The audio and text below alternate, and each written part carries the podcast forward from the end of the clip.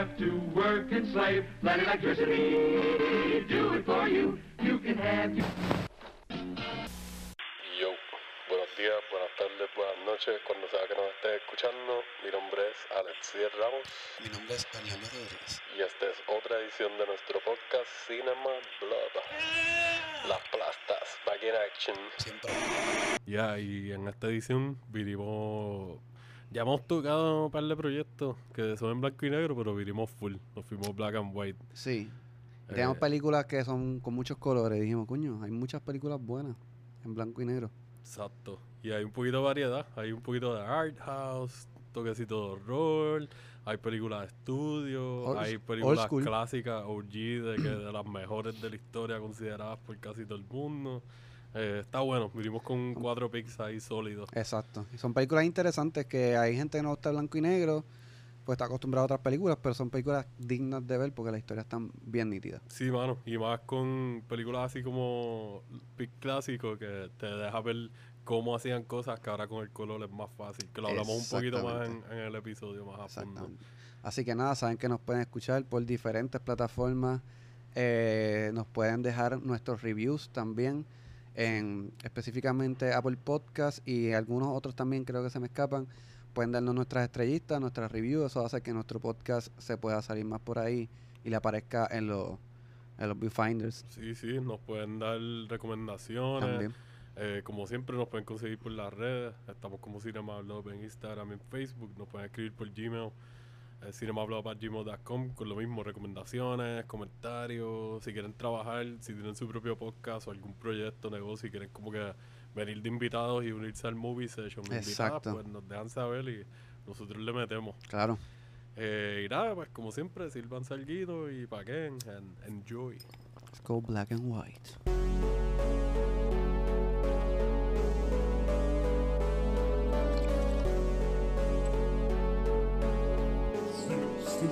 Cinema Blog.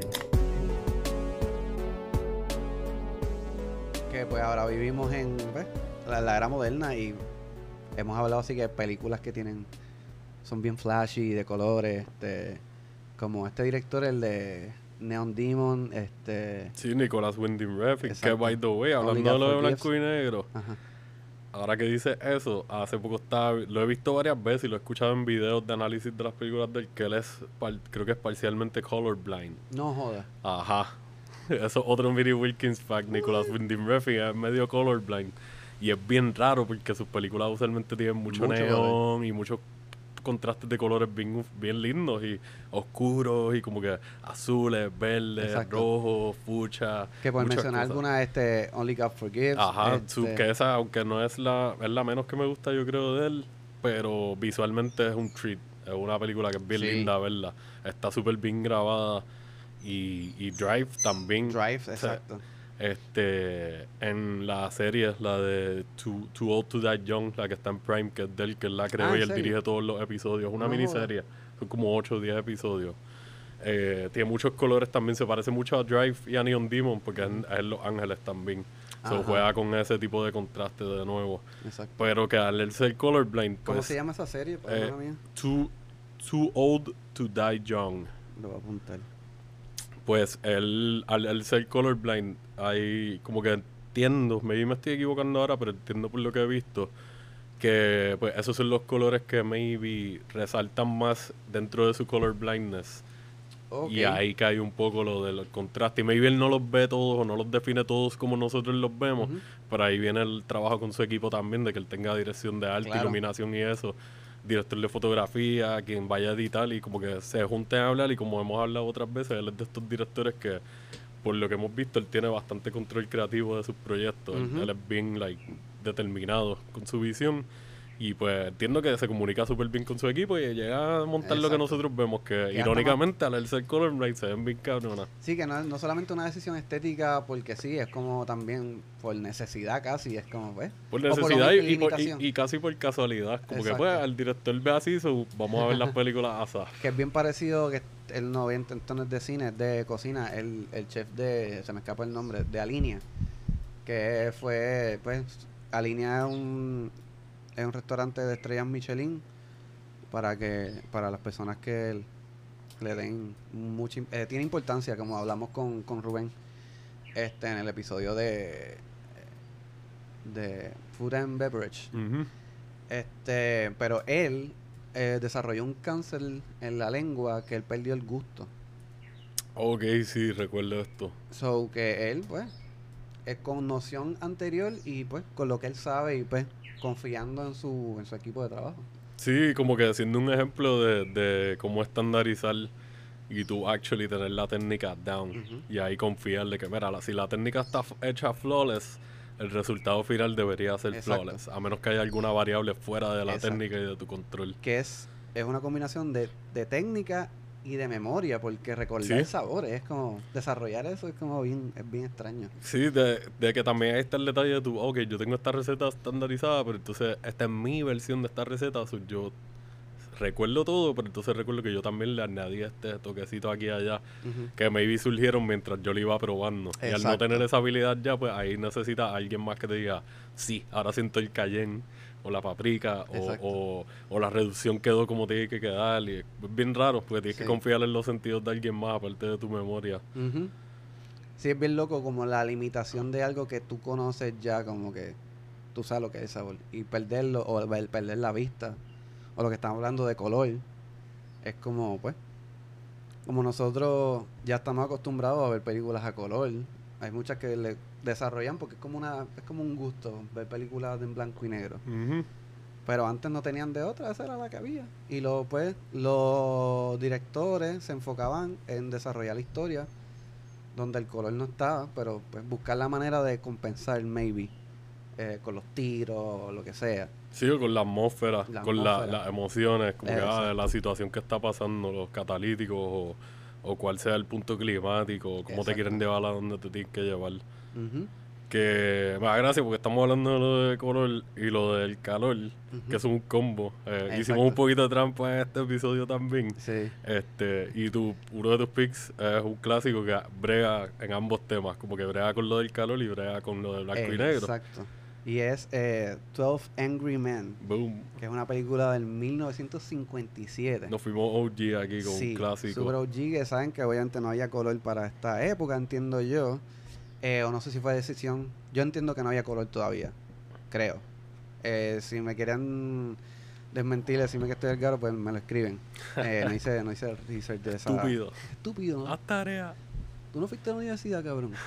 Sí, pero no. pues- Eh, actually, esta fue la primera película que, que la pintaron con dedos de pingüino de Antártica, frame by frame, para que quedara en blanco y negro porque se grabó a color originalmente. Exacto. Eh, de hecho, es que la escenografía la hicieron blanco y negro. Y pintaron a la gente de blanco y negro. y así que Como en Sin City, pero al revés. Que exacto, eh, viste, que, que hay películas que pues cogieron esa estética. Pero esta, no sé si para esa época, que también habían películas para la época que ya había color, pero que tomaron la decisión de seguir haciéndolo en blanco y negro. Ya sea por, por cuestiones económicas o simplemente pues, porque querían la estética. Este, pero esta película, que además de ser blanco y negro, para la gente que no, no es muy de ver películas blanco y negro, para colmo también en un solo cuarto en toda la película. Sí, que tiene el efecto calor. Porque si no me equivoco, vamos, cuéntanos un poquito de la historia para seguir metiéndola ahí. Pues básicamente, eh, pues como dice el título, son 12 Angry Men, son 12 personas del jurado en un caso. eh, y todo es en la habitación donde van a hacer el, el, el veredicto. O sea que ellos son 12 hombres de diferentes tipos de trabajo, diferentes... eh, Clases sociales, Exactamente. profesiones, background. y diferentes características. Al- a- un detalle, al Ujú. ser una película del tiempo que es, entiendo, todos son blancos, ¿verdad? Yo no la veo hace Sí. tanto tiempo. Yo la he visto una sola vez y creo que la vi cuando Exacto. estaba empezando en Sagrado. Que lo curioso es que el, el, el chamaco que está siendo enjuiciado es de color. Entiendo yo que es latino, parece latino para mí en, en, en la, cuando la vi. Eh, que eso también a- a- añade un layer de son hombres blancos decidiendo maybe el... El destino, El destino de final de un una negro. persona. Y, y básicamente es, hay un, un uno de los, de los 12 del jurado que todos los demás estaban ready para culparlo, como que, ah, y él detiene, porque como es un caso de pena de muerte, tiene que haber una decisión unánime.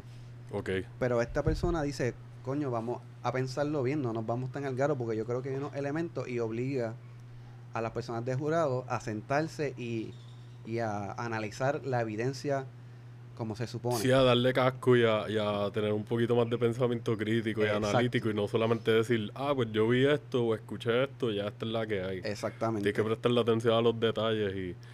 Y que va de la mano con eso, por la cuestión de los prejuicios y qué sé yo, cómo rápido iban a tomar una decisión sin analizarlo simplemente, ah, porque ah, es que este chamaco, maybe pobre, latino o, o de otro color, él mató full a esta persona. Sí, obligado, él lo tiene que haber hecho, bla, bla, bla. Y entonces está bien interesante esta historia porque aunque es en blanco y negro y es en una habitación solamente, es, es bien interesante la conversación, cómo la llevan a cabo, cómo de solamente una persona que, que piensa que es no culpable, cómo va poco a poco gente cambiando de bando y cambian de nuevo y es como esta discusión y se caldea la cosa, que también se ve reflejado en lo que ellos trabajan y lo que ellos son como personas y las personalidades chocan ahí y es, y es bien lindo eso, como que es un cuarto lleno de diferentes personas y cómo chocan de ideales y cosas así.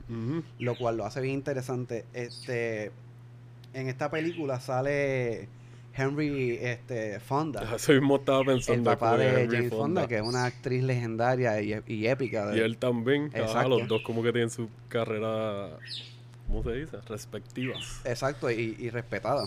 Ajá. Que de hecho estaba viendo que ellos, ellos colaboraron en una película juntos. A fuego. Hacen de mamá y papá, o sea, de papá y- e hija. De mamá y Tú te papá, imaginas de mamá y papá. weird. It's the curious case of Benjamin Button. Que eso estaría bien weird, bien weird. Este, pues, y también salen actores que de verdad hay, mm, la mayoría yo no los reconozco. Pero Sí, es que mencionar está- dos o tres. Fuera de nuestros tiempos. Exacto, Martin eh, Balsam, que salió en Psycho, de. Alfred Hitchcock. Este, y también me llamó la atención que él sale una película que se llama eh, eh, All the President Men. Ah, no, pero este es otro, exacto. Eh, y está Robert eh, Weber, que salió en Private Benjamin. ¿Tú te acuerdas de esa película? Private Benjamin, No. que es de esta Ah, sí, la de Gordijón. Ajá. Exacto. pero no la veo desde Sí, chamaquito. yo tampoco. Y de hecho no identifiqué a este actor en, en la película, pero ajá, están No. ahí. Lo dijiste y me fui un viaje pensando en Saving Private Benjamin. Por alguna razón, me imagino a Gordijón entre medio de toda esta gente en la macho. puerta con las tripas por fuera. Y, ¡Ah, save me! Estaría bien fucking weird esa película. y después en blanco y negro. Uh, wow.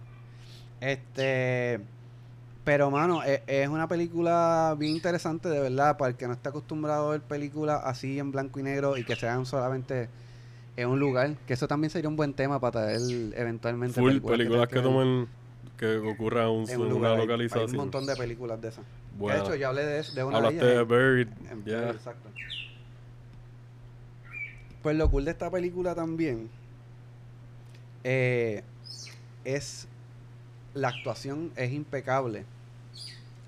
Porque pues los únicos recursos que hay son es, es una escenografía. Los actores son los mismos actores que tienen que actuar y también servir de background, como de extras, básicamente, porque pues tienen que rellenar espacio porque pues para ambientarlo. Sí, sí, Y- que mientras la conversación se enfoca en dos o tres o cuatro de los doce, los otros están de fondo, aunque no estén directamente eh, en, el veredicto en ese momento. Como que pueden estar tomándose un receso dentro de la decisión y como que estás viendo a estos tres conociéndose un poco más o hablando un poco más de detalles del caso, mientras los otros están, qué sé yo, alguien comiendo. No, no, no estoy seguro, no la, como dije, no la veo hace tiempo, pero recuerdo que eso es un detallito bien cool que Sí. como que pues, tener un elenco de 12 aquí adentro, no todos van a estar los 12 todo el tiempo hablando Claro. actually dentro del frame o dentro de la interacción directa. Exacto. Y eso está cool, es como Sí. que una, eso es una buena ahí se la tengo que dársela al director. Sí, no, y al, y al director de fotografía, o También. sea, el cómo tú juegas con la cámara para ser dinámica en un espacio tan reducido de cierta manera y para comunicar otras cosas que el color no te puede, o sea, que, que la falta de color no, no te da y el espacio tampoco te da, ¿entiendes? Y es como que proyectar con diferentes tiros de cámara, que fue bastante dinámico, que la hace menos aburrida todavía. Y algo que quería volver, que lo iba a mencionar, pero ahí entramos a hablar un poquito más de la historia, es el factor calor. Es bien importante que ahí Sí. viene lo de que pues no tienes colores, que ahora sabemos que nos ayuda a emitir emociones y como que guiarte. En ese momento se fueron con el factor atmosférico, Claro. que te, te dejan saber como que estás en la ciudad de Nueva York, si no me equivoco, en este Entiendo, caso. Sí, sí, porque había uno de los de los de el jurado que era un fanático de los Yankees y se quería ir para el carajo Porque quería ver un juego. Ajá. Exacto. Este, que ahí también te dan como que un poquito exacto. eh, te van definiendo un poco más a los personajes por los diferentes motivos para las diferentes decisiones que ellos quieran tomar o cómo quieran moverse. Exacto. Y pues el factor del calor es, no recuerdo si esto es como en la película de Do the Right Thing que te dicen es el día más caluroso del verano. Pero entiendo que te enfatizan como que, mira, este, eh, hace calor con Sí, cojones. De sí, que como definitivo. estamos pasando ahora mismo empezando Está el verano aquí, el ahí factor está. del abanico, el sudor, el blanco y negro que ayuda a eso. Y es una desesperación, sí, porque al no tener color, como que todo se siente, como estábamos hablando, el calor más seco y así mismo se sienten las emociones y los ánimos en el aire, Exacto. porque todo el mundo está hastiado de que, mira, hace calor y yo me quiero ir para el carajo, pero a la misma vez tienen una decisión bien importante. Exacto, porque que tomar. La vida de una la- persona El camino de cómo va a seguir la vida de esta persona o va a parar de seguir está en tus manos y en las de estas otras 11 personas. Y no puede ser una decisión zapateada. Exacto. Y eso es lo cool que trae como un personaje como este que, que él está pues él está él está dispuesto a dar el veredicto que sea con tal de irse, o sea, está dispuesto a sacrificar una vida, a poner la vida de una persona en juego simplemente por ir a ver un juego de, de béisbol. Este, a mí me gusta el béisbol, pero yo no haría eso jamás y nunca, ¿entiendes? Sí, no, pero ah, ¿tú, tú has visto cómo se pone la gente, los fanáticos y, y las redes sociales y qué sé yo, como que Y que hay gente así todavía, pero también Sí, es un sí. reflejo de la época, ¿entiendes? full. So, en verdad, la película es muy buena. Este, no está para, eh, está para alquilar. Entiendo que está en el Criterion Channel. Sí. Debe estar, y si no me equivoco, está en HBO Max, en la sección de Turner Classic Movies. Porque. Criterion tiene una edición, ellos la sacaron en Blu-ray, que by the way, el arte está cabrón porque es a, a color. Ah, de Es una portada con las caras de los 12 y el título. Te la busco ahorita y entonces creo que es en amarillo y rojo que lo hacen. Sí, se ve bien sí. brillante. Que de hecho yo lo, yo lo vi aquí en, en IMDb. eh, ¿Qué es esto? No, no, no, no, no. Salen las caras de ellos como que ta, ta, ta, Ah, ta, ta, ok. ta, ta, ta, como con 12 cuadritos con la cara de cada uno. Que ese es otro, ese es otro dato curioso, que las películas en blanco y negro antes, eh, las carátulas siempre tenían un color bien Sí, llamativo. el arte está brutal. De que tú puedes comprar el póster vintage de cualquier película super caca de ese tiempo. Sí. Y como quiera el póster, tú lo ves y tú dices, esta película estar buena. Sí, y después la ves y es como que, eh, no me hubiese comprado el póster. Pero eso es lo cool, lo, lo interesante que obviamente el color siempre es importante y ellos lo utilizaron pues de la manera que pudieron, que es en la, en la carátula. Porque el color siempre es llamativo. Pero pues, eso es lo que había, pero es, un- es una muy, muy, muy buena película. De hecho, ahí dicen que gente que es de las mejores películas de la historia. Sí, la, sí. la comparan, no la comparan al mismo nivel, pero en una lista de 10, pues está Citizen Kane como maybe 2 o 1 y... Y Top- Angry Man está por ahí, como en el top top 10, 5 o top 10. probablemente, Sí. Es verdad. A mí me gustó mucho la, la única vez que la vi. Y me gustó más que la vi con el hype que se merece y que tiene. Pero no fue de estas películas que didn't live up to the hype. Esta actually yo dije, como que coño entiendo. Porque como tú dices, tienes todas, disculpa, todas estas limitaciones que ahora son más accesibles para nosotros trabajarlas Exacto. en la presentación audiovisual. Plus, las actuaciones para cierto tiempo del cine atrás no eran las mejores. Como que yo estaba hablando con mi pana Gilbert hace poco de eso, de que películas que son considerados clásicos y qué sé yo, y tú las ves y todavía la gente está como que, mira, sí, mira, mira, mira. What, are you saying? Ah, you think he killed her? Ah, ah. Y es como que, dude, like, cállate. Claro. like, nadie habla así de como que desde los 1920 actúen diferente. Pero pues es un producto de su tiempo. O sea, Claro. es como que, como ahora con películas que nos gustan, que son con clásicos o algo, que las actuaciones pues son cambio, whatever, pero todo lo demás está on point. Exacto. Y hay veces Y que lo hacen a propósito. En esta no, en esta es como que las actuaciones de verdad Son se siente buenas. hasta casi como una pieza de teatro. Eso mismo te Yo no sé si hay una adaptación de una teatro, pero es una puesta en escena, exacto. Es como que, dude, esto es, like, Quentin obligado es fanático de esta película, Claro, porque Reservoir eh. Dogs, hablando de lo de películas que son un lugar encerrado, casi completo, plus tienes la atención y la animosidad de todo el mundo con mucha energía escaldía, y es como que se parecen un montón. No, y ahora me acabas de volar la cabeza porque mencionaste este Reservoir Dogs que pensaba que, habla- que ibas a hablar de, eh, de Hateful Eight. Que, que otra. Que, que mira, mira la similitud, que es un mismo sitio también. Man, Eh, full circle. Y se llama, eh, esto se llama 12 Angry Men y aquí se llama Hateful Eight. Como que los odiados 8 es como que hay, ah, mira, hay una similar. Yo creo que se, sí. se inspiró más o menos. Sí, mano, él, él lo ha obligado. Esto tiene que ser una película que fue una inspiración para él porque empezó su carrera dirigiendo una película que es bien similar también en el sentido de que son un chorre tipo cabronados y confundidos y como que tratando de resolver algo. Y aquí pues los stakes están súper altos también en Tough Agreement, pero otra situación porque estamos hablando del sistema legal, del sistema judicial y de pues, el clash de estas diferentes personas con diferentes backgrounds, que todos sean blancos pero diferentes lugares en la sociedad Exacto. que un mini Wilkins fact más. Yo creo que este es de los episodios que más rápido hemos tenido varios Wilkins, Ajá. Wilkins fact. Eh, hay un remake, ya que salimos desde, del de Pizza de Nevera volumen 2 hace poco, y hay Ah, un remake, de, creo que es ruso, de esta película que se llama 12. No joda. Y está, a mí me gustó con cojones, de que me gustan las dos, actually, porque al ser ruso el idioma le añade al viaje de las discusiones, la intensidad de cómo ellos hablan y cómo se expresan y cómo son con las emociones eh, en body language y eso, Ujú. le añadió mucho al remake.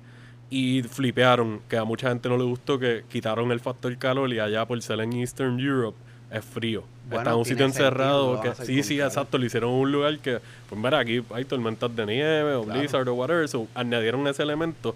Y- Y el ajá. filtro, como es a color, tiene un filtro bien. No quiero decir el estilo David Fincher, pero se siente así como que esto es Muy verdecito, ajá. saturado, medio. Claro. Y ahí le dieron más background todavía, porque al ser en. em, Puede ser que me esté equivocando y no sea de Rusia, pero sé que Eastern European la producción.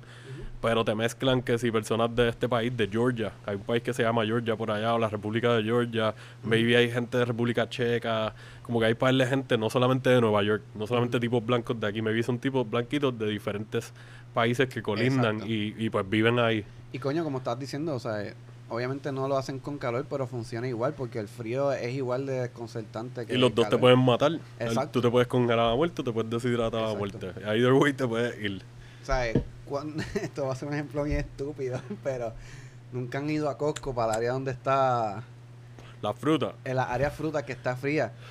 Tú no quieres estar ahí buscando qué voy a comprar. Tú vas a Tú ir vas directo allá. a lo que tú quieres. ¿Sabes? Mira, dame las fresas, dame esto, lo que sea. Es desconcer- desconcertante estar ahí y decidir qué carajo vas a coger un frío cabrón, ¿entiendes? Imagínate un sitio que es un frío cabrón y la gente está tomando decisiones ahí bien fuertes. es como que, fuck that shit. Pero sí, este, este pick me gusta porque como que hemos tenido varios clásicos, pero hemos tenido varios clásicos más para nuestra época, como que de los 70 y 80 para acá. Y pues ay, aquí te fuiste más atrás todavía.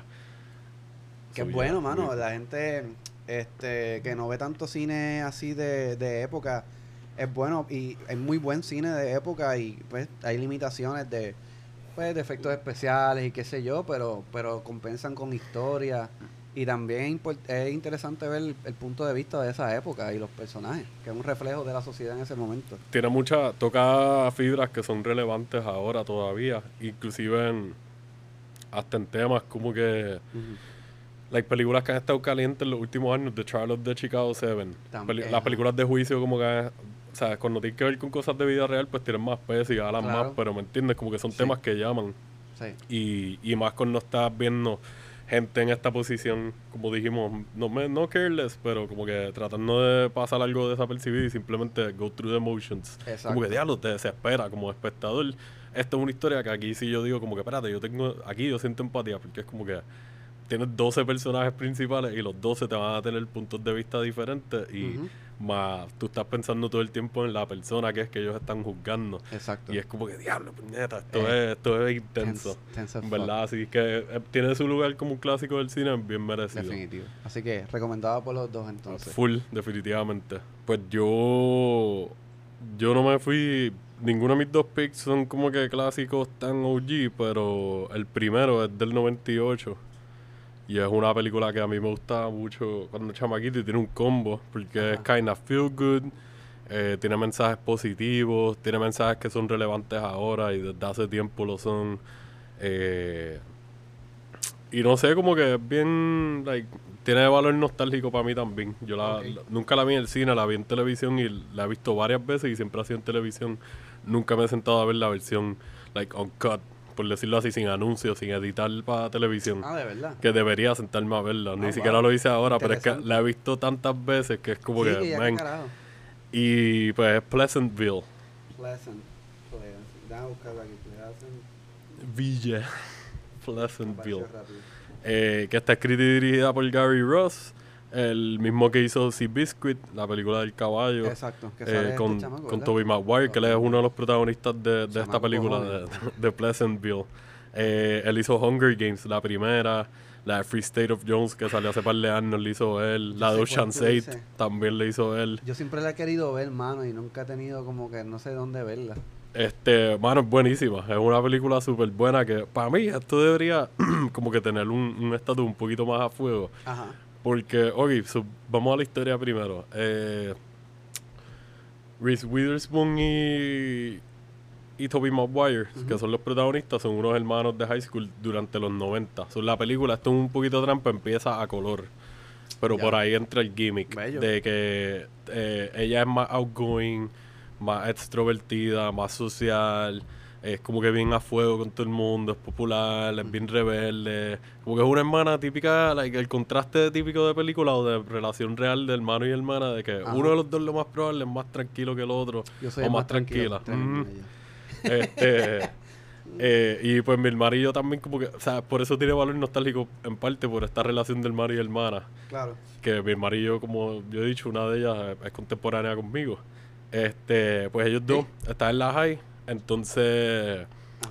Toby Maguire es bien introvertido, es como que más bobito, más sanano, este, más como que, ah, pues, le gusta estar en la casa, qué sé yo, como que no se siente conforme con cómo están las cosas afuera. Es bien, like, whatever, un loner, por decirlo así. Ujú. Está al lado de él. Y pues él tiene una obsesión, es bien fanático de este programa que se llama Pleasantville, que es como un sitcom dentro del universo de ellos, como si dijéramos I Love Lucy o, o I Dream of Jeannie o algún viaje de eso, o Leave It to Beaver. Y pues eh, pasa algo que él y su hermana terminan dentro del sitcom, tomando los Oh, lugares de, de los hermanos protagonistas de la, se- de la, de la Ah, porque serie. También en la. En la serie hay un matrimonio que el papá es William H. Macy, el que hace de Frank Gallagher. Y salen Ajá. varias, de, varias películas que hemos hablado antes, súper buen character actor. Y, ¿cómo es que se llama la actriz? Joan Allen, que ella es la, como que la directora de, de la agencia en Bourne, en las películas de Jason Bourne, que es una súper veterana también. Sale Paul Walker bien joven, De verdad. y súper chamaquito. Eh, ¿Quién más sale por ahí? Ah, ella también sale en Room. Sí, ella es creo que la mamá, La de la exacto. de Brie Larson en Room. Sí. Eh, también sale por ahí Jane Caxmere, que es la Caxmere, que es la que hace de la mamá en Malcolm in the Middle, de Lois, que Ajá. pues ella es la mamá de Toby Maguire y Reese Witherspoon aquí, en el mundo real, como quien dice. Pues nada, ellos terminan transportados dentro del sitcom y se dan cuenta, todo es en blanco y negro al entrar al sitcom. Claro. Y pues, ¿qué pasa? Eh, tienen esta teoría de que tienen que hacer todo como es el sitcom ya de por sí los episodios, todo tiene que pasar como sea para no dañar el balance de este universo y qué sé yo. So, embarcan en esta aventura en la cual tú ves los las diferencias de principios y de personalidad entre el hermano y la hermana, de que pues ella representa la rebeldía y como que salirte del comfort zone y hacer cosas diferentes y crecer y embrace yourself y, y las cosas que tú anheles y los deseos que tú tengas como persona y como que tu crecimiento. Ella representa un poquito más eso, mientras él representa más estar en el comfort zone, ser un poco más conformista, No arriesgarse. no arriesgarte, no aventurarte mucho. Y pues ahí está este choque de que pues ella poco a poco se encarga. Esto es un mini spoiler, pero es parte de lo que vamos viendo en la historia en general. Ajá. Hay muchos detalles más importantes que, que siguen. Eh, pues eh, como ella empieza a, in- a introducir lo que es el concepto de la rebeldía y, y del cambio, Ajá. empieza poco a poco a manifestarse el color en el sitcom. Wow, sí. de y mientras el color se va manifestando, empiezan a subir los ánimos de la gente, de los que son los personajes del sitcom, que son los que representan a las personas más conservadoras y a las clases de antes que están como que no, no, no, esto es así, esto es así, esto, lo otro. Y Mara, en verdad es una película súper, como dije, tiene elementos de feel good súper buenos. Es una historia que pues tiene una fibra moral bastante legit. Eh, in your face, kinda on the nose, pero a la misma vez como que no se siente muy preachy, porque la historia corre orgánicamente. Y entiendo que ayudó que el director la escribió él, si no me equivoco, exclusivamente y la dirigió él. So, fue como que es una película de estudio, pero él tuvo un control bastante a fuego. Plus, tiene un elenco de gente que tiene una mezcla de veteranos y veteranas con gente que en ese momento eran chamaquitos todavía, pero que ya tenían bastante experiencia porque Reese Witherspoon ya llevaba un par de años por ahí y Tobey De Maguire chamaca, llevaba, si no, me, si no me equivoco, desde chamaquito, desde teenager estudiando, eh, actuando. Actuando, sí. So, No, que, que lo, el- lo cool es eso, que lo, lo, lo hace más sutil el, el, tú dices el preach, lo hace más sutil el, el elemento de cambio de color. No sé si me entiendes. Más o menos, sí, porque es como lo que estábamos hablando ahorita, de que los colores se usan para emitir, emocio- emitir emociones o guiar al espectador o dejarte saber cómo está yendo la historia o whatever, en mood o lo que sea. O a veces simplemente es color y ya, hay gente que son más whatever y te tiran la, la escena. Exacto. Pero normalmente a nosotros nos gustan las películas que el color pues tiene significado o ayuda. Exacto. Exacto. Y, y aquí, pues sí, como tú dices, no, no se siente super preachy, pero es raro porque es otro elenco que son todos blancos. Como es un sitcom de los Ajá, 50, Exacto. pues todos son blancos. Eso es como ver un sitcom del tiempo de la película que tú diste, de 12 Angry Men. Ajá. Pero en tono es más, es más ligero. Ok. Sí, exacto. Que, exacto, como tú dices. Still tocan temas, al ser todos blancos y empezar a introducir el color, ahí pues te pueden jugar con elementos maybe de segregación, Ya. de discriminación, de, de la- esta mentalidad conservadora que no, no, esto está mal, esto no es natural y qué sé yo, que ahora en nuestros tiempos y para esos tiempos también se podía aplicar otras cosas como las identidades sexuales o Exacto. de género o, o simplemente los tipos de personas que están dejándose ver un poco más porque se sienten más cómodos con su alrededor. Y aquí te tiran eso, pa, pa, pa, aquí allá. Entonces, pues, los arcos de personajes están muy buenos porque al, al tener ideales que confligen, pero tener algunos puntos clave que sí pueden estar sincronizados, pues tira este jueguito de que los personajes pueden correr y correr y no tienen que cambiar tanto para llegar a donde tienen que llegar. Como que pueden seguir siendo ellos, pero a la misma vez como que ah, tú ves el crecimiento y no cambiaste como otras películas que al final el, el héroe de la heroína es como que, Exacto. oh yeah, soy un, soy un tipo cool ahora y que sé, no, cabrón, eres el mismo bobito, pero like maybe con otras dimensiones y pues es sigue siendo una persona del cambio humano, o sea, el proce- las Exacto. personas no cambian, eh, valga la redundancia, blanco y negro, o sea, eh, siempre hay sus tonalidades, las personas cambian de poco a poco, hay cosas que nunca cambian, pero ahí hay cosas en la esencia que cambian, y eso, es lo- eso es lo, lo que, lo que proyecta la película, ¿entiendes? Eh, sí, en verdad es un like watch. Es una película que se puede ver en un family movie night, como lo puedes ver como un date movie, como lo puedes ver tú solo un día tirando tu movie session con un par de hitazos. Y, y eh, es fun, es a fun watch. Como que no todas las películas, like, yo sé que usualmente como que yo por lo menos trato de traer otros pics que me vino haya estado en el cine comercial o algo. Claro. Pero siempre en el cine comercial también salen películas Claro, que pasaron under the radar, kinda, o maybe durante el tiempo se han perdido en el shuffle un poco. Y que son películas que vale la pena hablar, porque aunque son películas que... Que eso es lo, lo ideal. Obviamente siem- yo siempre he pensado que hay espacio para todo tipo de cine. Eh, pero está cool, mano, que, que de vez en cuando la misma... Este, la misma industria que hace películas de fórmula se tira una película con corazón, ¿entiendes? Sí, eso mismo, es eso mismo es una buena forma de decirlo. Una película con corazón porque desde un punto te lo puedes ver como que, "Diablo, esto es como un teen movie. Pero tú como adulto la ves y tú dices, no, es que tiene teen situations, pero no es un teen movie full. Y así fue que yo lo vi cuando yo era chamaquito. Yo lo sent- yo tenía como 13 años, 14 años cuando la vi la primera vez.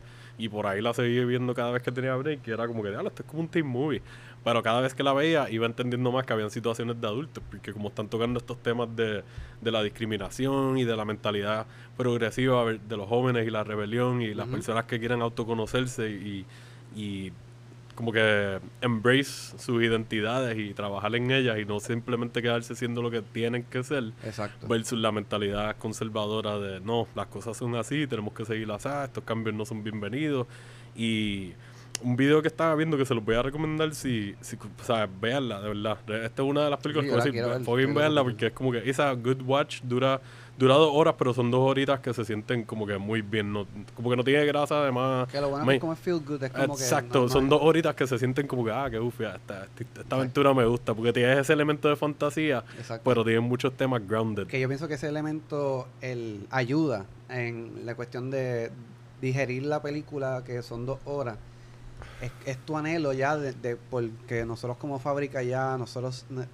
tenemos necesidad de color es ver cómo eso mismo, cómo va haciendo la transición, por eso mismo, por los cambios que esas personas están haciendo a su vida, cómo va, se va reflejando en el color y cada vez un poquito más appealing a la vista. Y eso lo hace bien interesante. Sí, y mientras va pasando eso que tú dices, esas transiciones, los contrastes que hay, porque no te van a poner obligado el color a- de un cantazo. Ah, mira, ya un edificio completo de color o whatever. Es como que poco a poco.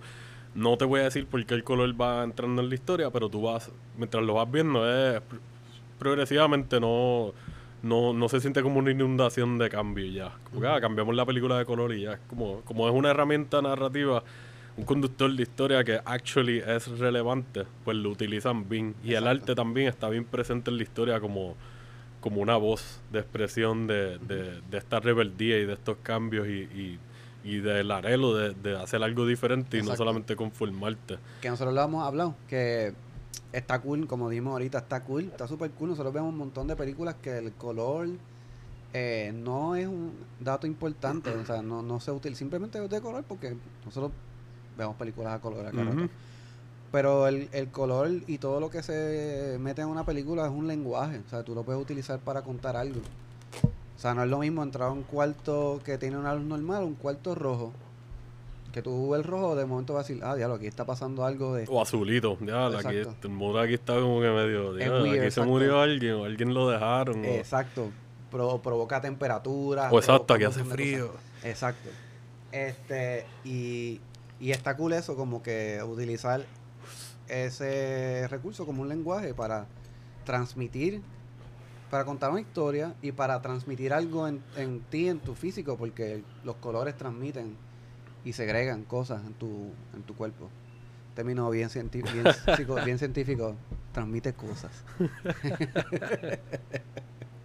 Este, pues lo que iba a decir Ajá, era el, el- No, no, esto fue ahorita antes de que siguiéramos hablando. El video que les iba a recomendar es. Vean la, si ven la película, altamente recomendada. Hay un video en YouTube que yo vi, vi varios análisis y qué sé yo antes de hacer el episodio para. Por si acaso habían detallitos que no recordaba o algo. Y, y pues este video de un canal que se llama Draw Opinion Damp. Adiós, Draw, Draw Opinion, como opinión, pero con draw the drawing Ajá. al principio una palabra, Draw Opinion Dump. Y pues es una muchacha que hace unos análisis y hace una animación que la tira como que como si fuera ella reaccionando like, "Mm", con las manos en la cara y ¿pero qué pasó aquí? qué sé yo. Mientras ella lo narra, te- las reacciones que tiene a ciertos detalles te los animas dentro de la escena, que Ah, está bien súper cool. cool. Y son de estos videos de como 15, 20 minutos que te hacen un análisis bastante chévere, pero es con spoilers. Es un análisis más. Ella te lo está diciendo como nosotros como recomendación, pero es- yo entiendo que está más hecho para. Ah, tuviste la película. Pues entonces ve este video para que maybe pienses en otras cosas que no, no captaste cuando la viste la primera vez Exacto. o las otras veces que la hayas visto. Que, by the way, este, Corillo, si les interesa también, ahora que estás hablando de análisis con spoilers, si les interesa en algún momento que hablemos de alguna película en particular, nos escriben para hablar un poquito más a fondo y analizarlo. Sí, sí, estamos, llevamos tiempo considerando, esto es como un mini sidebar ahí, Sí. como dicen Junk Food Cinema, este, eh, pues, ta- estamos considerando desde hace tiempo hacer los single movie sessions, de como que pues ahí sí entrar más a spoilers y sentarnos a hablar de una película por episodio, ocasionalmente, y analizarlas más a fondo. So, nos gustaría escoger películas que maybe ya varias personas hayan visto y gente de los que nos están escuchando, pues la, sus recomendaciones son bienvenidas. Exacto, full, full, full. Sabemos que hay muchos proyectos por ahí bien raros o bien gufiados que, que estarían buenos sentarnos a, como que a, a disecarlos un poquito más. Este, pero sí, mano, en verdad, eh, Pleasantville, altamente recomendada. By the Sí. way, es como que Spider-Man, el primer Spider-Man que tuvimos nosotros, haciendo uno de sus team movies o whatever desde antes. so, siempre está cool para mí ver a esta gente que llegaron a hacer papeles más icónicos, en Sí. papeles antes de eso, como que, ¿cómo, tú ¿cómo fue tu trayectoria a llegar aquí? ¿Qué es la que hay? Exacto. Y este. Ah, todo lo que dije ya sería redundancia repetirlo, pero esa fucking fun watch. ¿Dónde está, está para alquiler? Ahora mismo entiendo que está para alquilar. Yo no la vi en ninguna plataforma. Ay, yo voy a que se joda. Vale la pena, de verdad. Me la sé de ca- Si la veo en Blu-ray por ahí a buen precio, yo creo que yo me la compraría porque es como que la he visto un montón de veces y no me canso. Bello. Ah, pues sí. Y si la compra antes de yo alquilarla, pues. No, Yo te la presto si no, si no la vas a matar o whatever. Pues. Si la vas a cuidar, dale, dale. Yo mirándote bien mal. Cabrón. ¿La vas a cuidar no, bicho? Pues que en verdad, la voy a, la voy a ver, la voy a ver. Pues yo también traje mi, mi segundo pick. Es también moderna, pero que pues decidieron hacerlo en blanco y negro. Y es una película polaca del 2013 que se llama Ida, Ida.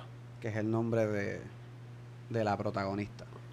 Y básicamente el director es Paweł Pawlikowski, que pues, él hace muchas películas polacas, como que entiendo yo que él hace cine allí. No, no tengo entendido que haga películas. Pero se especializa, como, que me suena el nombre, pero creo, no sé si he visto algo de él. él como que le mete al art house o algo así, o es más que está en la escena local allá. Entiendo que está, pero, pero es un, como un cineasta bastante que Como hace. una ba- tour. Sí, pero él, él tiene un par de películas que no sé si ustedes aquí la han visto. Se llama Cold War y Esa creo que la vi, si no me equivoco, hace par de años, o Sí. maybe me la recomendó Gilbert. Me suena, no estoy seguro ahora mismo. Y que también hay una banda como de hardcore que me gustaba antes que se llama Cold War. Ah, ¿en Yo serio? tengo una melcocha ahora en la mente ahí de que estoy pensando en los videos de ellos o en, en la película. Pero yo por lo menos yo no he visto ninguna de, estas películas. La primera película que vi fue esta, Ida. Eh, eh, pues entonces el, eh, hay una coescritora también tiene, se llama Rebecca Lenkiewicz o algo así. Yo soy bien malo con esos nombres polacos o pichea. Y nada, el punto es que la película trata sobre una futura monja que lleva viviendo en este convento desde bien chiquita. Eh, estamos en, obviamente, en, en- ¿cómo es? polaco es Polonia. Polonia, exacto. Eh, después de la Segunda Guerra Mundial, eh, cuando los nazis este, toman Polonia, Sí, esto es War Torn exacto. Poland. Que también, eh, por eso es en blanco y negro de cierta manera, porque ah, es, además de que es de época, eh, también marca una historia bien, bien triste y deprimente de, de- del mundo y de ese país en particular, eh, que eso le añade a, a la historia. Pues nada, básicamente ella, eh, para, para hacer, para tomar sus votos, para ser una monja como tal, eh, hay una, un criterio que es que tiene que ponerse en contacto con un familiar de ella, que ella no tiene sus papás, qué sé yo, y consigue esta tía, eh, la conoce y embarcan una misión en, en descubrir quién es ella, quién es, que su nombre real termina siendo Ida, porque ella la, la llaman por otro nombre. Y básicamente es una historia eh, dentro de del revolú y lo, y lo deprimente que es la, la época y, y pues lo que estaba pasando. Es una película bien linda de, de conocerse como persona, como que dos personas que se encuentran y tomar un camino que las dos personas cambian por completo después de ese encuentro. ok.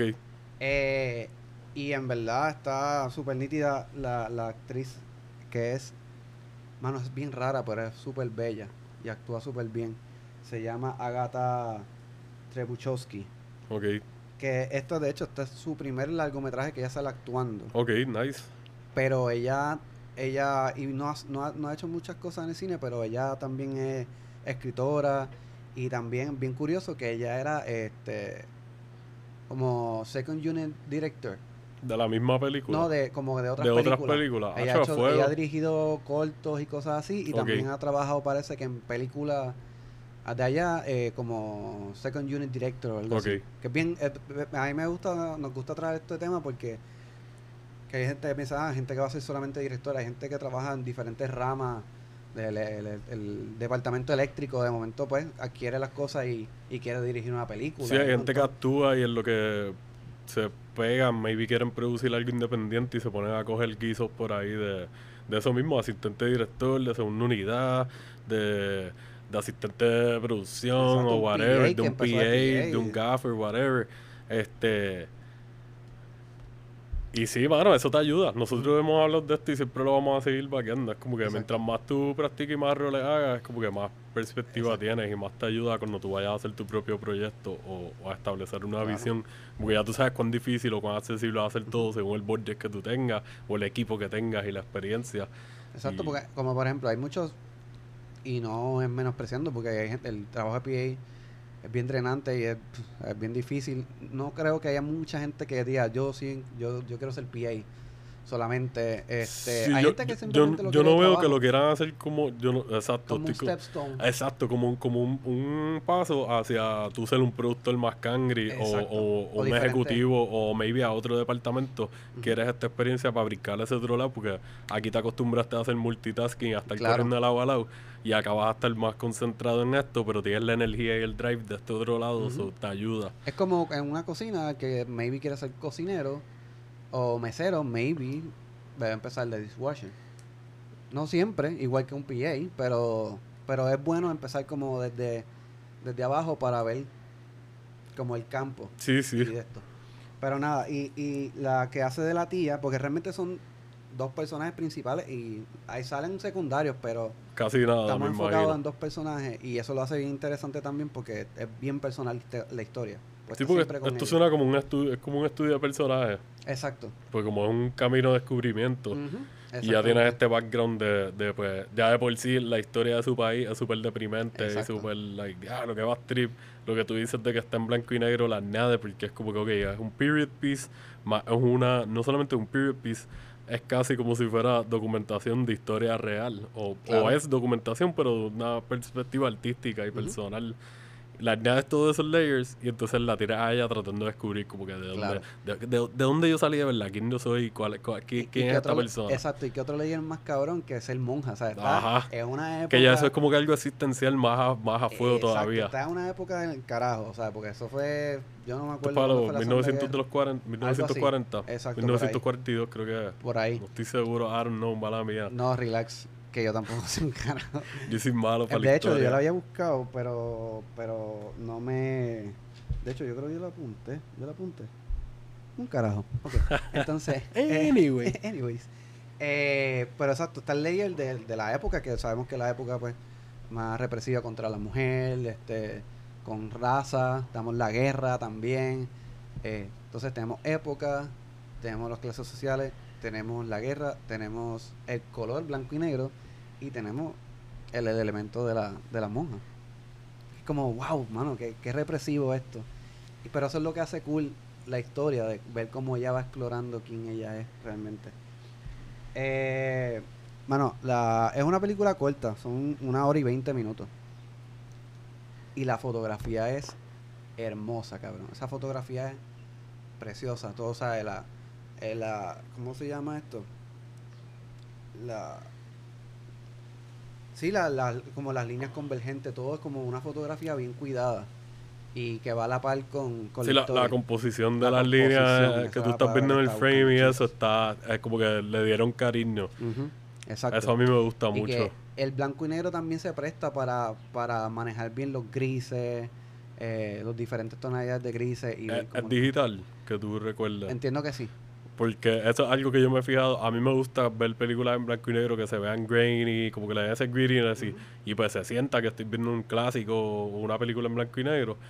Pero, como hablamos con Chris en el episodio que está, él nos está hablando un poquito de Aki Kurasmaki, creo que es el, el- el director de, que creo que es polaco también, si no me equivoco, o Yo creo- Finnish. Algo Creo que es de. Finlandia, no Ajá. estoy seguro ahora. Pues que estábamos hablando de eso, de que a- grabar en blanco y negro, a veces cuando tú lo ves en digital, pues le da este contraste y este crispness que te ayuda. Sí, que pues, pues es como que depende de cómo tú quieras verlo y también de, de la il- iluminación. Porque tú puedes ver un Nord que se vea bien greeny, bien greedy, en blanco y negro. Y, y tú digas, lo esto brega. Porque como es un Nord y tienes que joderte con la mente y qué sé yo, pero entonces estás viendo otra historia como esta que tú estás diciendo, si es digital, pues entiendo que haría sentido que al ser digital se vea más sharp, aunque sea en blanco y negro. Y me gustan cómo se ven las películas digitales en blanco y negro. Sí, mano, porque es como. Yo creo que se ve súper nítido, la porque se ve bien definido.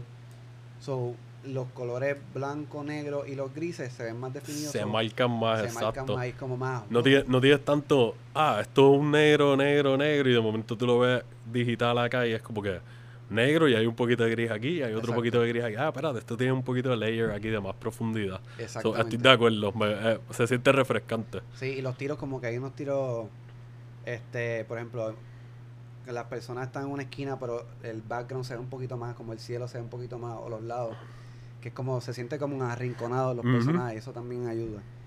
Eh, la, la música, mano, está súper nítida y, y da el contraste más o menos como así, como eh, la de Bill, ¿cómo es? La película. Pleasantville. Sí, porque la película, aun- la, la música, que aunque nunca tiene color, tú lo sientes como la música le da color, porque es como todo un momento bien Ok, deprimente. eso está Y nice. de momento la música que usan es como medio los 60, que no va a la par con, con la época. Sí, pero a, a mí eso es un detalle que a mí si lo usan bien, si curan bien la música que le van a poner, a mí no me molesta que hagan una película de periodo que no sea accurate en la música. Si le quieres poner música de otra época, pero tú entiendes que ayuda a la escena o al tema o a lo que tú quieres Peaky emitir. Blinders, Peaky Blinders. Peaky Blinders, Quentin lo hace mucho en la en Django lo hizo, tenía películas de eh, canciones de Rick Ross, de Tupac, de James Brown, y estábamos en los Exacto. 1800, so, Ujú. como que Si lo haces bien, queda bien. Y en esta película lo hacen, lo hacen bastante bien. Eh, mano, y. Y el final, mano, el final. Está. Yo no me lo esperaba. Yo no me lo esperaba.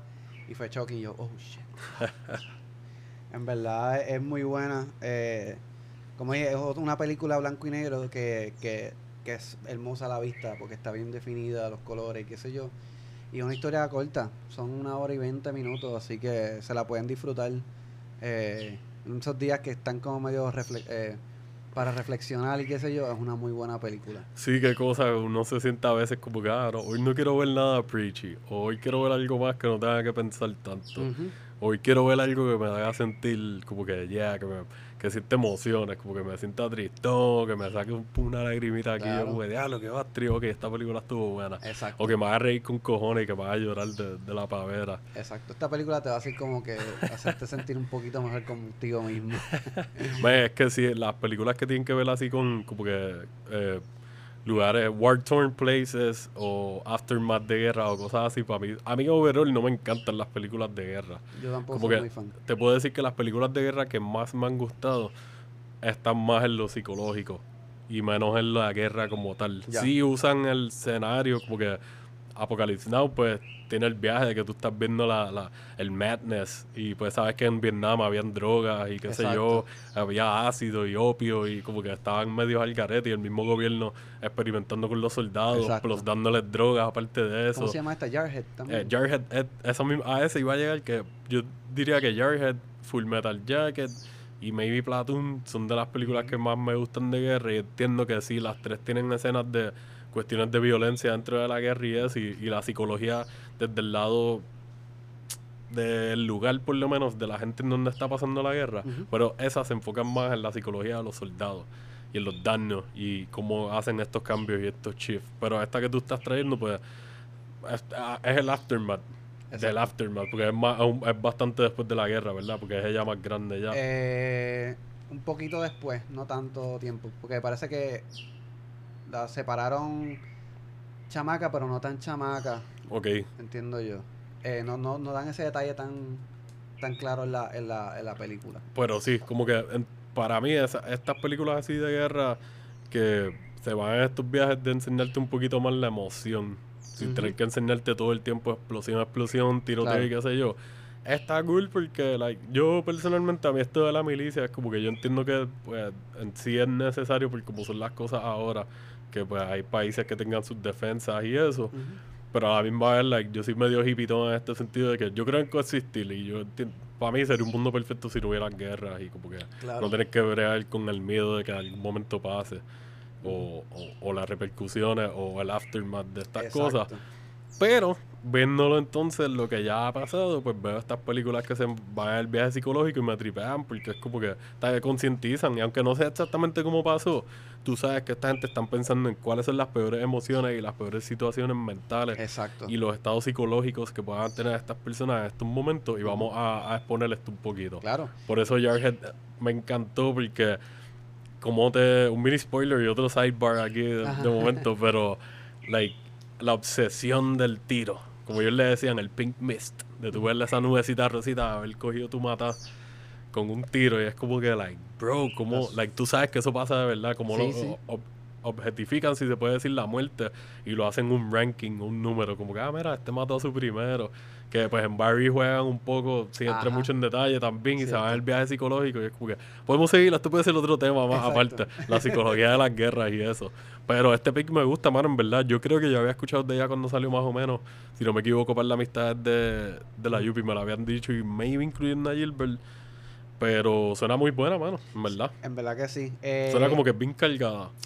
Sí, mano, pero a la misma vez como es como simple de digerir de cierta manera, no es algo como que simplemente tú estás viendo dos personas. Yo creo que lo más importante de la película no es el- lo que está pasando alrededor, sino estas dos personas. Entiendo que es como que el camino, ¿verdad? exacto. El camino de esas dos personas. Casi lo que como están- un road movie, no está un road movie, pero hay un elemento. como que tiene ese feeling. Sí, tiene ese feeling. Suena, me lo estabas diciendo y sonaba como un road movie. Sí.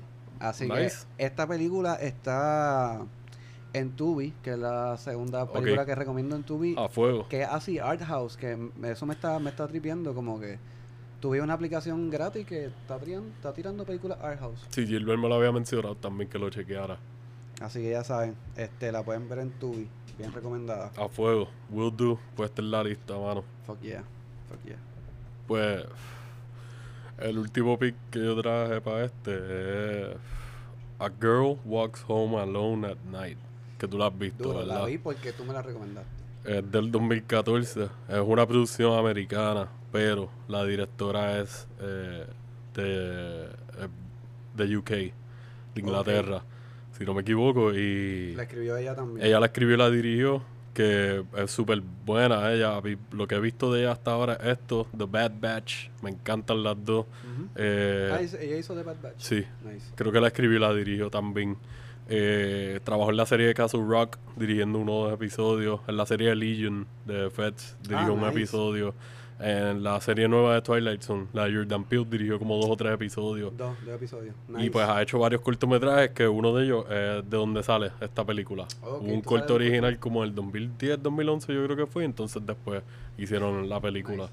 que eso es otro buen episodio cortos Sí, mano, lo estaba pensando hace poco. Y videos musicales. también Ese, ese tema me llama la atención. Hablen corillo si les gusta la idea escriban Si prefieren ver uno de los dos antes que el otro, pues nos avisan y, y le metemos. Que todavía no lo hemos hecho, evidentemente. obligado Este, Ajá. pues esta película en verdad, es, bueno, es, es otra joyita. Eh, es una producción americana, ella es de Inglaterra, pero creo que es de descendencia iraní y persian. No Ajá. estoy seguro si es una mezcla, pero creo que lo de iraní está. Entonces el idioma de la película es, es persa. La película es en persa, aunque es grabada en los Estados Unidos. Entiendo que la grabaron completa en California. Puede y que ser que... parece, parece que es en otro lado. Sí, y estaba viendo un fun fact de que en una parte tú te das cuenta que es en California. Esto es un detalle que nosotros jamás y nunca, whatever, porque no somos de allá. Pero, sabes que hay unos trenes. Un- caminan por unas partes de trenes, como unos train tracks, y se ven unos trailers de trenes. Y los- las codificaciones son de California, de, Ah, esp- ok. específicamente Sí, de es California. bien- Sí, que nosotros, yo dije, come on, esto no es ni trivia, cara. Esto que es como que. Californian de seguro ve y hace como la foto de, de, de, de Leonardo DiCaprio en ¡Oh! así mirando oh, shit. Estoy al lado de casa. así con una Y cerveza. nosotros aquí, pues dale, dale, y eh, esta ciudad está bien ufia. Pero nada, la, la, la historia como quiera tomar lugar en un, o sea, ocurre en un lugar ficticio que se llama Bad City. Y pues estamos siguiendo el personaje de, de A Girl, que se me olvidó el nombre ahora mismo, pero eh, básicamente es una chica solitaria que anda con su skate por ahí, Que bien tapadita, eh, al ser blanco y negro, todo pues se ve bien oscura y si no me equivoco es digital, so es como tú estabas diciendo en la otra película. que- El contraste de los negros y los grises y los blancos se ve súper ya, bien marcadito, bien lindo, parece hasta dibujado. Yo la comparo un poco estéticamente con Sin City. Mm, Sin City se ve más cartoonish, pero esta me recuerda mucho a Sin City. sí, a mí, me- a mí me parece como un cómic eh, en blanco y negro medio post-punk. No, no Ah, sé. no tiene sé como cómo- Una imagen como media rockerita. Sí, sí, es bien raro, es como un feeling gótico. Ujú, bien exacto. más todo el tiempo. Y actually está en la película todo el tiempo en, la- en la historia, como que. Nada, está siguiendo esta chica que, pues, que casualmente es una vampira. Y pues ella va por esta ciudad y de momento empiezan a, a ver como que ciertos asesinatos, y te mezclan estos personajes super sketchy de Sí, esta ciudad. Se llama sketchy. Bad City, so tienes como que pimps y Exacto. junkies y prostitutas y, y tipos Y random por ahí, gangsters y chamaquitos de, pues, de este ghetto raro. y, y nada, es, es- no, o sea, en esta historia por lo menos no puedo elaborar tanto porque pues siento que mientras más hable, más spoilers daría. Claro. Pero pues digamos que la película tiene elementos de venganza y tiene Sí. como un comentario social en cuanto a la a lo que son los ataques a las féminas y, asaltos sexuales o, o físicos, o sea, violaciones desde pelas hasta cosas Ella es como un cosas bien de malas. Exacto, tiene como que un aspecto de vigilante slash revenge slash whatever, porque pues es una vampira, o sea, tiene sus Eso motivos bien también. cool, No sé si lo quiere hablar como el sentido de que es una vampira en skate Ujú. Con una tola de esta, ¿verdad? ¿Así se llama? La- Eh, no recuerdo cómo. Lo, diablo, pensé sé que lo había apuntado, pero sí, ella tiene como que la mantita que le cubre la cabeza Exacto. completa menos la cara. Y su Exacto. cuerpo prácticamente completo está tapado también y se ve el skate Y como que ella corriendo por ahí. cabrón, o sea, Sí, la fotografía es como se ve. Suena bien pega. absurdo y es absurdo, like un, un vampiro o una vampira de skate, pero a la misma vez suena bien cabrón y cuando lo ves, como dice Arnaldo, la presentación visual se ve bien, se ve súper cool El porque blanco y negro ayuda. eso. Ajá, y, y estamos, le da un feeling también como que throwback, irónicamente, al ser en un escape para mí, porque se siente como que, mira, no tiene un vampiro volando o flotando, lo tiene la ilusión de que está flotando, pero es que es porque va en un escape. So, es un quirk bien gufiado. Es un detallito que le da un twist a, a este mitos de vampiro. Nada, no le añade al mitos ni le quita, pero a la misma vez le da una identidad a esta vampira en específico. Exacto. Ah, mira, esto es una, una, una, una película de Vice. Ellos la La distribuyeron. distribuyeron. Nice. Eso nice. estaba viendo Que ahorita. más o menos, Vice trató de hacer más o menos, o está tratando de hacer más o menos lo que. Como A24, A24 y, hizo con y- y mucho Neon y, y otras compañías que están Exacto. arriesgándose con proyectos así más artsy y más experimentales. Porque Bad Batch creo que ellos la distribuyeron también. También. ¿Fue o Vice o Neon? Una de las dos. Creo que fue Vice. Ok. Pero en verdad la fotografía de esta película está bien nítida, ¿sabes? En, con, en, porque es todo de noche casi, ¿verdad? O es todo de noche. Entiendo que sí, pues, si no me equivoco, porque la he visto dos veces, pero no la veo desde hace par de añitos ya.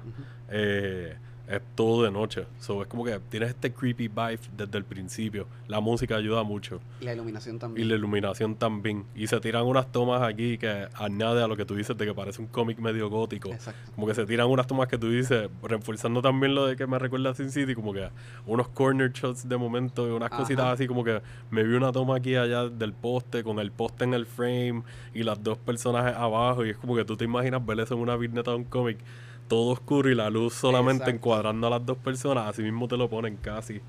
Y pues la, la historia tiene elementos de romance, tiene lo de venganza, el vampirismo. Como dije, tiene un vibe super creepy durante toda la película y te juegan con esto de, de los roles de depredadores y presas. No solamente en cuanto a vampiros, sino pues al tener tantos personajes sketchy, pues hay otras situaciones que pues Sí, casi como instinto, como instinto animal.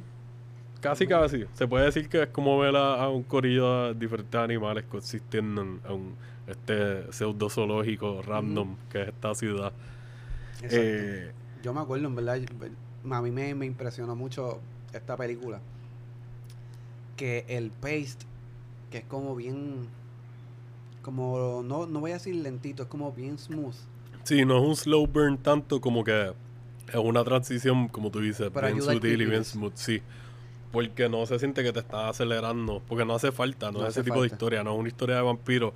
Like, tiene elementos de horror, pero no es que esperes ver, eh, qué sé yo, una película de vampiros tradicional donde haya Exacto. mucho gore y como que dismemberment y, y explotadera de cabeza y cosas así. Esto es más horror gótico. Y como tiene este elemento art house, pues eh, Ana Lilia Mirpur, la directora, en verdad, como dije, yo la admiro mucho. Para mí es de las duras ahora que está por ahí. Tiene un par de proyectos en desarrollo ahora mismo, como dos películas más. Sí. Y, y mano, hace un buen balance entre. Se nota que fue un bebé de ella, como que el cortometraje. No, actually, no busqué si el cortometraje lo escribió con alguien más o qué sé yo. Pero sé que el cortometraje ella lo describió, ella lo, lo dirigió y lo editó. Ah, de verdad. Sí, ella le mete edición también. Ha, ha editado varios de sus cortometrajes y entiendo que ha trabajado en una que otra cosa más. Más actúa. Ella sale en la película como un personaje secundario, creo que, like maybe un extra, bailando o algo así. Sí, ya, ella lo escribió y lo y la dirigió también el corto. Y lo, Ella y lo editó, so ella, Sí. estilo Robert Rodríguez ahí. Que Exacto, un una Cuca Gómez. Eh, que estaría interesante ver el corto, ¿verdad? Sí, no lo he visto todavía. Se me había olvidado que había un corto, lo, lo había leído cuando, cuando la vi la primera vez. entonces ahora como que volví a caer en cuenta, espérate, hay un corto de donde salió esto. Que eso está cool porque hemos hablado de otros directores y directoras que hicieron cortometrajes que eventualmente se convirtieron en películas, Sí. como Blomkamp con la de District 9, Exacto. que era un cortometraje y eventualmente se convirtió en un largometraje súper duro. Y, y pues sí, ha pasado con muchas otras Que hay muchas historias que vale la pena solamente contar en corto porque son historias así de sencillas pero complejas a la vez. Pero hay muchos cortos que son la intención de ser una película y, el corto es como una maqueta, como que déjame ver si funciona. Si funciona es como, ok, lo voy a hacer. Sí, básicamente ahora mismo no puedo hacer la comparación porque como dijimos, no, lo- no, lo, no lo hemos visto, ninguno de los dos, pero podemos, se sobreentiende que hizo una buena transición al largometraje, porque así mismo hay veces que hacen cortometraje y cuando lo extienden, ah, ah, no brego. Exacto. Se hubiese quedado maybe en un medio o un corto un poquito más largo, como con 10 minutos más, 5 minutos más. Sí, pero, Que eso pasa Sí, sí. también. pero en verdad yo me la disfruté un montón. O sea, y la vi, véala de noche, Corillo. Sí, esto es para verlo de noche, bien oscurito. Aprovecha un día que esté lloviendo o algo para que la nada del mood apaguen todo, un una copita de vino o algo. también. Ah, una copita de vino. pues, Sí, porque es eh, entiendo que con un vinito caería bien, porque o sea, tiene un vibe Nord. Es bien artsy, pero tiene este vibe Nord super cool todo el tiempo. Hasta en las partes que tú dices, como que ah, aquí no está pasando casi nada. Es como que no, está yendo de un lado a otro, whatever, y tienes que hacerte el build-up, que le estás haciendo homenaje a otras películas que, que juegan con ese build-up. Lo único que ya le dio su propio toque. Así que imagínense ustedes con un cigarrillo y una copa, así mirando. Ah, interesante. Ajá, Y de copa. espejuelitos así, en pasta. Ah, Como mira, como- con el tape en el medio de aquí no, la no tienen, no tienen cristales simplemente para yo. No estoy tan ciego, pero no son, no son vacíos. Pero sí, mano, en verdad, y la muchacha, la protagonista, se llama Sheila, Sheila Band. Ella, yo no he visto muchas cosas de ella. Actually, esto es lo único que he visto bien de ella. Ujú. Eh, chequeé en IMDb y vi una, uno que otro proyecto que ya salía como que de super secundaria o algo. Que lo más probable la, la llegué a probablemente ver. esta fue como su primera oportunidad, maybe. Sí, esto fue como un breakout, kinda. Lo más probable ella mismo esté saliendo en un par de cosas Ay, más. exacto, ya salió un Argo, yo creo. Y, Ah, exacto, esa fue una de las que vi y también sale en, en Snowpiercer, la serie. en la serie. Exacto. Sí, me pompié cuando lo vi ahorita y pensé que era la película y de momento estaba no en la serie. Que la No he película está visto. bien buena, no, no he visto la serie. No la he visto tampoco. Sí, pero ella es muy buena, es muy buena. Sí, yo, uno de los apuntes fue eso, como que Sheila le mete. Like, ella, she has it. No sé lo que es, pero para esta película, like, ella tiene lo que necesita. Porque estamos hablando de que, pues, al ser un vibe tan cool, tener este vibe Nord, tener este pace súper pop, suavecito, bien relax, eso requiere de que tu personaje principal por lo menos tenga buena presencia y ella lo tiene. Irónicamente con un personaje que es tan like ella es de. California también, De allá. pero su ella tiene, no sé porque no, no dice aquí, pero sus facciones son de, de, de allá, de, de esa... Entiendo que debe tener familia eh, persa o, o Middle Eastern de alguna parte que hable en persa o maybe ella pues está diestra en eso y ya. Pero todo el tiempo habla, si no me equivoco, ¿verdad? En una que otra parte creo que habla un poquito inglés. esa es otra cosa que hay, no hay mucho diálogo en esta película. No. Y eso Ah, está Hay, cool. pero es más. El diálogo es más. es Visual. como- exacto, hay mucha representación visual. Y no de que se vayan en interpretación super Terrence Malick o algo así. Es Claro. como que es un poquito más directo. Como casi como ver un cómic que no tenga tanto diálogo también. Como que, espérate, pusieron mucho arte bien gufiado. Sigue pasando páginas. Eventualmente vas a leer un poquito más y sigue viendo por ahí. Que está cool porque como es una película que en otro idioma, que es un idioma persa me ¿verdad? Sí. Ayuda para otras personas que maybe pues no sean muy diestros leyendo rápido los, subtítulos, como yo, en verdad, a veces para mí son culo porque estoy leyendo y no estoy pendiente mucho a, la- a lo que está pasando. Aquí es cool porque puedes apreciar bien la fotografía porque esta película se hizo para que se apreciara visualmente. Que los diálogos son bien pocos, o eso está bien cool. que lo hacen más cool verlo sentado medio borrachito con una copa. Sí, sí, te Qué abrica que si lo ves como que en hangueito mode así con la copita de vino la beer, te puedes dar dos o tres y no te vas a sentir como que, espérate, estoy muy lento para leer ahora. Dame a darle para atrás, pausa. ¿Estás ready? Dale, vamos a darle play.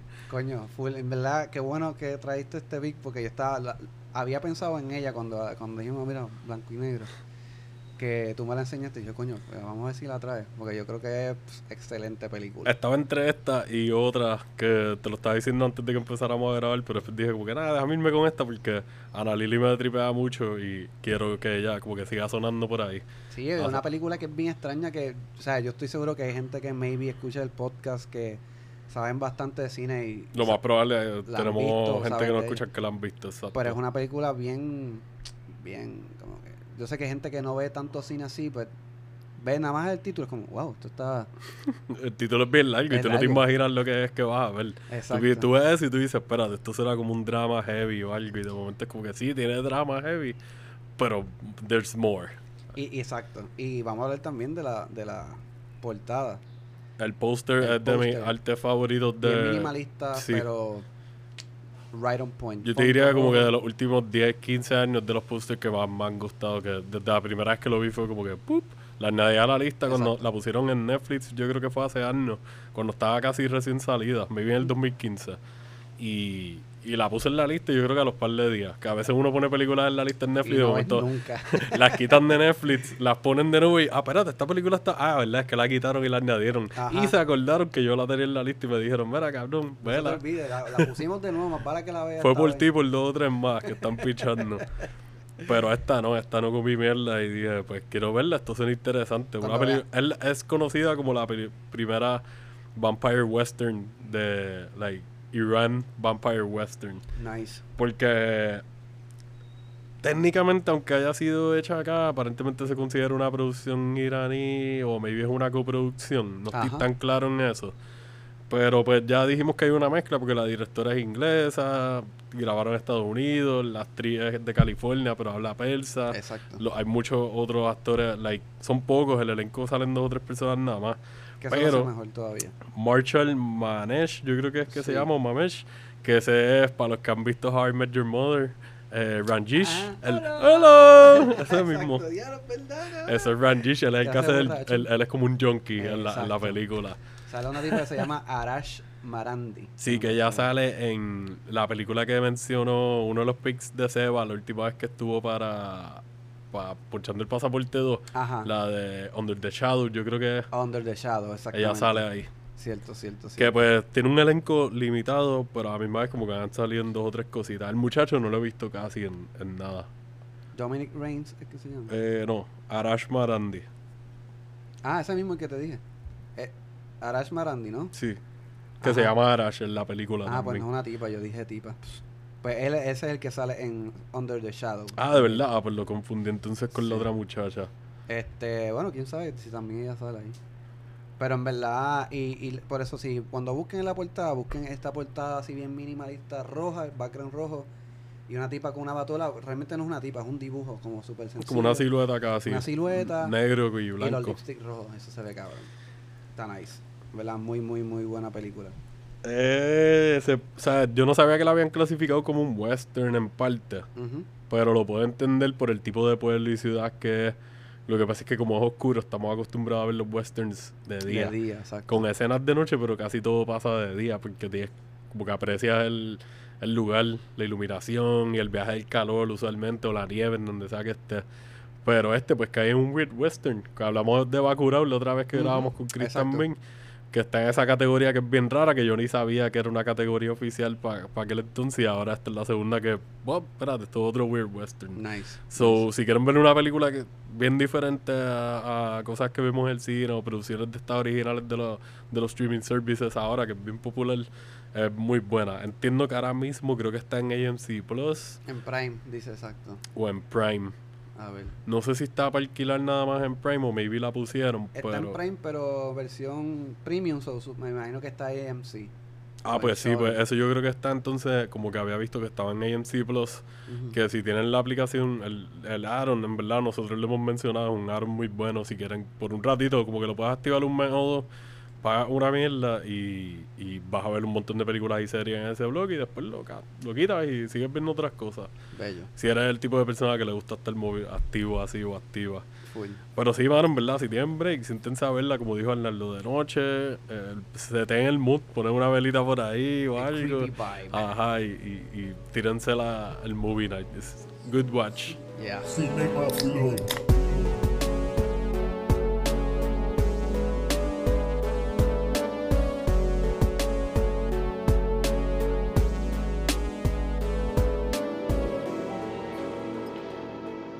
Shall we just have a cigarette on it?